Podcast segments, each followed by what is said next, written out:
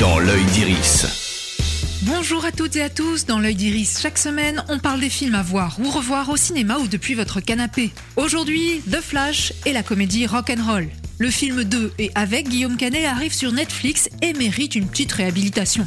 À l'époque de sa sortie, le public est pour le moins divisé, il y a ceux qui aiment et ceux qui détestent. Moi, je fais plutôt partie de la première catégorie, parce que oui, ce pétage de plomb d'un acteur vieillissant m'a bien fait marrer. Je fais un rôle de vénère, tu vois, un peu physique. Bonsoir. Quand je vais dire à ma mère que je vous ai rencontré, elle va être comme une dingue. Quoi. Ah ouais Je vous souhaite une longue et belle fin de carrière. Salut. Merci, au revoir. Petit connard. Pour cette comédie, clairement inspirée de faits réels mais emphasée à l'extrême, Guillaume Canet fait appel à sa famille au sens large. Sa femme, Marion Cotillard, qui joue son propre rôle avec beaucoup de second degré, mais aussi tous ses potes, Gilles Lelouch en tête. Et chacun de se régaler du regard sans concession posé sur leur métier et le rapport à l'image qu'il impose. Je peux pas te regarder.